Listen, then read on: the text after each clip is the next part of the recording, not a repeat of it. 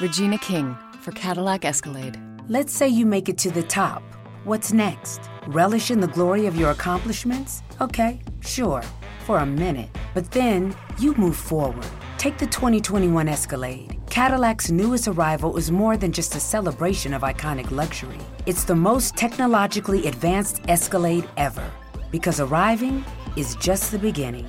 The 2021 Cadillac Escalade. Never stop arriving. Este podcast forma parte del network laliga.fm. Cuando escucho historias tecnológicas, me encuentro con algunas muy buenas. Por ejemplo, como esta. Veréis, a mí siempre se me han dado muy bien manejarme con los aparatos informáticos, especialmente con los ordenadores, que entiendo que es lo que la gran mayoría de nosotros utilizó como dispositivo electrónico por primera vez en su vida. ¿no? Quien habla es Fran Isusquiza, locutor, podcaster del podcast, cuaderno de podcasting y muchas cosas más. Eh, Pero yo no sabía muy bien por qué, de dónde venía esta facilidad. Y es que en mi casa, hasta el año 2001, solo tuvimos un ordenador que ya era muy viejo para aquella época. Hablo de un 486, un portátil Toshiba, para más señas, con pantalla en blanco y negro, que utilizaba Windows 3.1 y que, para que os hagáis una idea, solo tenía 190 megas de disco duro. 190 megas de disco duro era cuatro veces menos casi que un CD-ROM, que en aquella época ya se utilizaban mucho, y lo que hoy en día puede ser pues un vídeo de un minuto a buena resolución. No cabía más en aquel momento. Hasta que en 2001 mis padres compraron un ordenador mejor, un Pentium 3 933 con ADSL de 256K y grabadora de CDs, un auténtico avión. Entonces yo me pasaba horas delante del ordenador haciendo de todo. Y, y- y me salía natural, me salía solo. Era capaz de hacer cualquier cosa sin haberlo estudiado antes o mirado antes. Simplemente me entendía bien con los ordenadores. Y eso ha llevado a que durante gran parte de mi carrera profesional como locutor de radio, muchos de mis trabajos hayan tenido que ver con Internet. Hoy en día, por ejemplo, estoy muy metido en el mundo del podcasting. Pero como os digo, yo nunca he entendido por qué se me daba tan bien utilizar los ordenadores. Y un día en una comida familiar, no sé cómo, alguien hizo una pregunta sobre qué hacía yo de pequeño y mi madre contó algo que yo mismo no recordaba. Yo sí sabía que de pequeño, cuando yo era un niño, teníamos un Amstrad de estos que funcionaban conectados a la tele y con cintas de cassette. No sé si muchos de vosotros lo recordaréis. Y yo sé que tenía uno. Entre otras cosas, porque ya de mayor buscando cintas de cassette para grabar cosas de la radio, me encontré con algunas que reproducían unos pitidos ininteligibles que venían a ser pues el código que luego reproducía ese Amstrad que ya había pasado a mejor vida. Bueno, pues lo que yo no sabía y contó mi madre es que yo cuando tenía tres años, de lo cual evidentemente ya no tengo prácticamente ningún recuerdo, me pasaba largos ratos delante del Amstrad jugando al póker. Yo no he sabido jugar al póker en mi vida o por lo menos en mi vida de la que tengo recuerdo, pero con tres años sí sabía y sí utilizaba ordenadores. Y entiendo que de ahí me viene esta facilidad y esta fricada que hoy en día es, es- mi vida, en la que prácticamente cacharro nuevo que sale, cacharro nuevo que quiero probar. Todo viene de los tres años. Afortunadamente, ahí había dos caminos que podía elegir. Uno era el de la informática y el segundo era el del póker. Creo que escogí bien. No lo sé. A lo mejor si le preguntas al chaval de esos tres años te dice que es mejor el otro camino, pero yo estoy contento. Así que creo que de aquí viene esta facilidad que yo no entendía y creo que todos tenemos un primer contacto con la tecnología que seguramente hoy en día casi ni recordemos. Esta es mi historia, esta es mi historia con los ordenadores y con la tecnología y lo que hoy es mi vida prácticamente, que comienza echando cartas con tres años. Yo no sabía ni leer, no sé cómo sabía jugar al póker, pero en fin. Un abrazo David, un abrazo a todos y disfrutad de todo esto que nos rodea, que es un mundo apasionante.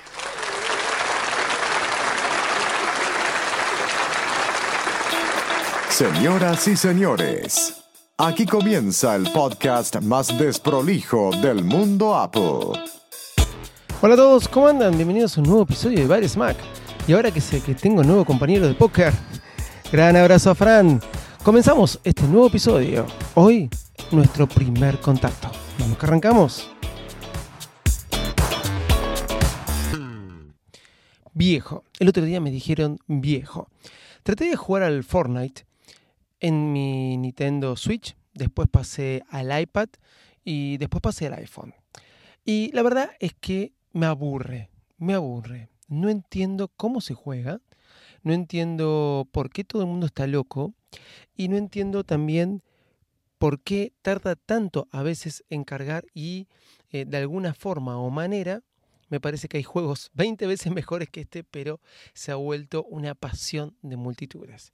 El Fortnite. Lo puse en Twitter y muchos en Twitter salieron a responderme, a decirme, estás viejo o no te dan los dedos. Mi hija me dijo, papá, estás viejo. Mi hija tiene 5 años. Que ya mi hija me lo diga y me hable del Fortnite como, como que es una experta y yo no lo sepa más acordar cuando yo tenía mi primer Casio con reloj jueguito. Tenía solamente dos botones, me tenía que mover de izquierda a derecha, siempre lo cuento. Y recuerdo personas mayores hablar y comentar, claro, estos chicos, la juventud, qué bien que la tienen, qué bien que saben cómo manejar la tecnología. ¿Cuáles fueron nuestros primeros contactos con la tecnología? Fran nos cuenta de cómo él arrancó jugando al póker cuando nunca en su vida jugó al póker. Mi primer contacto con la tecnología, puedo decir que fue em, con una Commodore, dejando de lado lo que fue el reloj jueguito. Pero yo nunca tuve la Commodore, mis vecinos tenían la Commodore, pero yo nunca tenía la Commodore. Arranqué por una PC, sí, por una PC. Mi padre me trajo la PC y para mí era como que me hubiera traído algo arcaico. Esta es la máquina del futuro, me decía él. Cuando todos mis amigos ya habían pasado por el dataset y ahora estaban con la disquetera de 5 un cuarto. Pero no tenía ningún tipo de jueguitos, no tenía comando, no tenía 1942, no tenía Doble Dragon.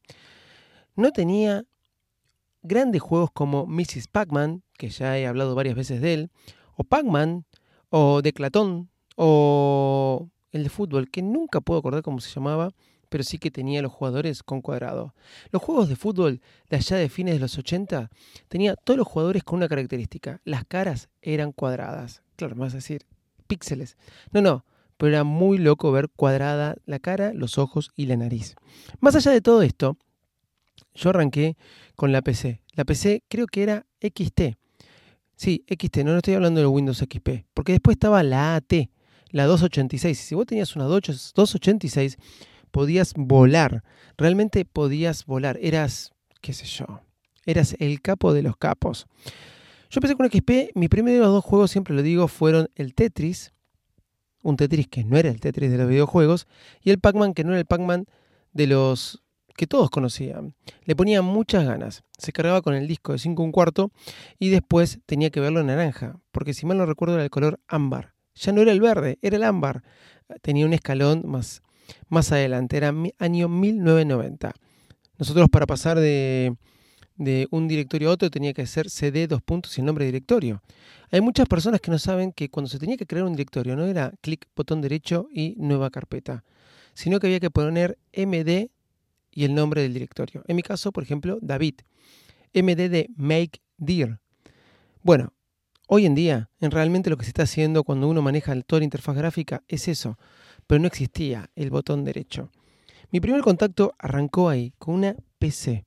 Después vino lo que fue mi primer contacto con Internet, que obviamente fue el dial-up. El dial-up fue eso que todo el mundo dio. ¿Por qué? Porque te cortaba el teléfono y cuando vos estabas navegando, los que usaban el teléfono te cortaban a vos.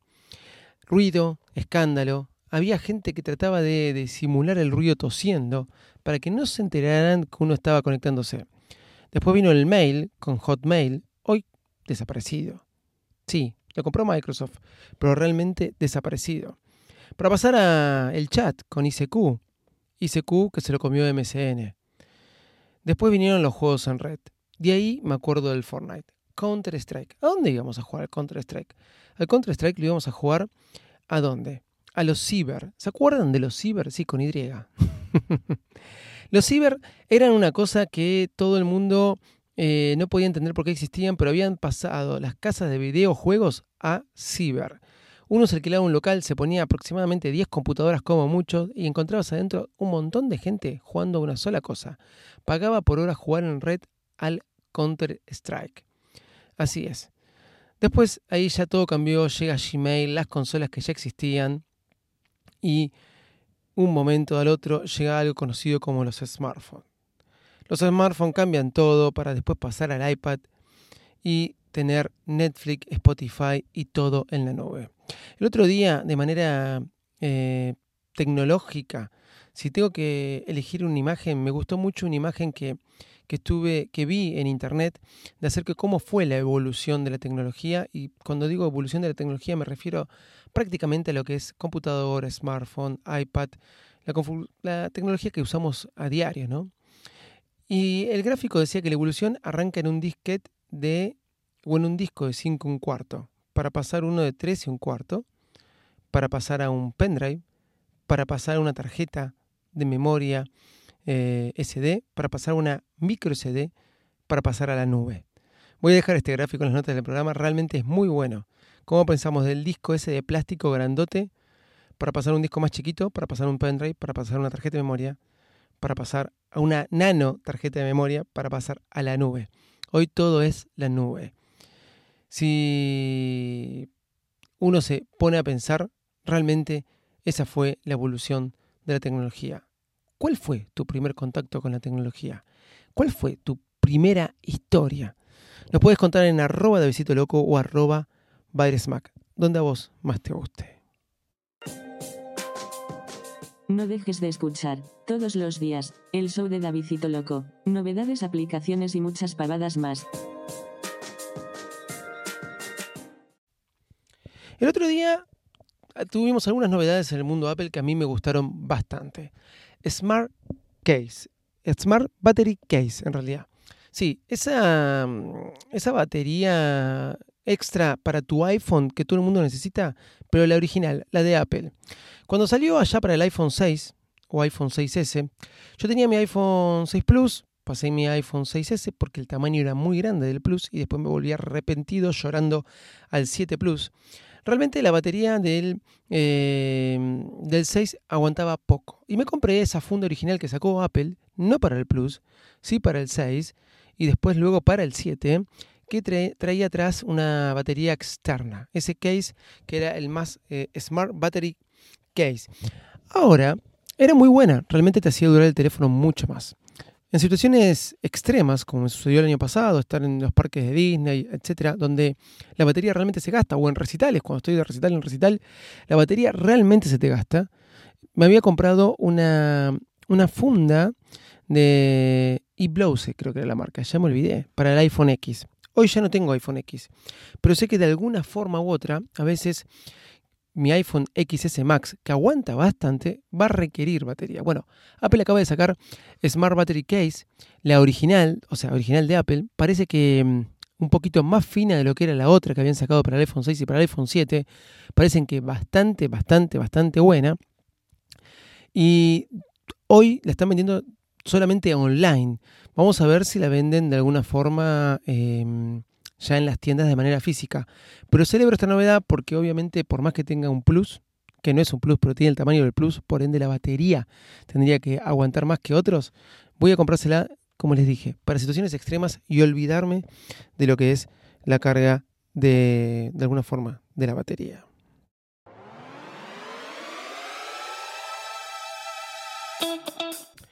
Bueno, gente, ya saben, nos pueden encontrar en arroba eh, en Instagram, en Twitter, un mail david arroba o info arroba y nuestra página virusmac.com. No dejen de escuchar todos los podcasts de la liga en la liga.fm. Perdón, me trabé. Sí, me trabé, ¿no? ¿Tendría que hacer vuelta de final? No. Chau, gracias, gracias Fran y nos escuchamos en el próximo episodio. Bye bye. Ah, yo, ustedes te están preguntando, ¿y este se olvidó de los libros? No, no me olvidé de los libros. La verdad, la verdad, la verdad de todas, es que eh, algunos me pidieron que diera más tiempo para competir. No voy a dar más tiempo para competir, pero sí le di tiempo hasta el viernes a todos los que pusieron en las reseñas de, eh, de Apple Podcast. Como se, generalmente aparecen un día después, es sábado, y por ahí alguno escribió el viernes, tiene que aparecer el sábado, por ahí Apple está vago, no lo creo, no lo creo. Aparece en el domingo o el lunes, así que me tomé el tiempo hasta el lunes como primer día hábil, habiendo cerrado el concurso el viernes, para hacer el sorteo de los dos libros de Shortcuts, tanto los que participaron en Instagram como los que participaron en Apple Podcast. Lo voy a anunciar, sí, lo voy a anunciar en Twitter, en arroba Davidito Loco, arroba Baresmack. Lo voy a estar anunciando. Obviamente les va a llegar la notificación, pero ustedes van a ver que lo voy a anunciar y, capaz, capaz haga un vivo del sorteo para que vean y ustedes sean los mismos fiscalizadores, los escribanos de este sorteo. Chau y muchas gracias. Noel, ¿te bañaste? Ok. Bueno, espera, espera, ahora salís. ¿Qué estás nadando ahí adentro? Nina. ¿Vamos a comer milanesa? Con patitas. No, milanesa. No, vale.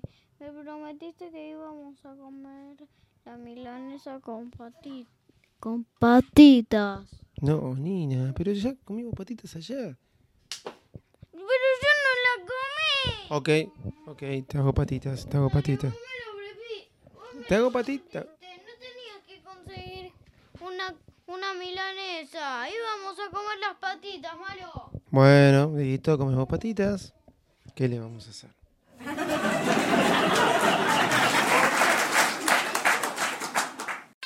Regina King for Cadillac Escalade. Let's say you make it to the top. What's next? Relish in the glory of your accomplishments? Okay, sure, for a minute. But then you move forward.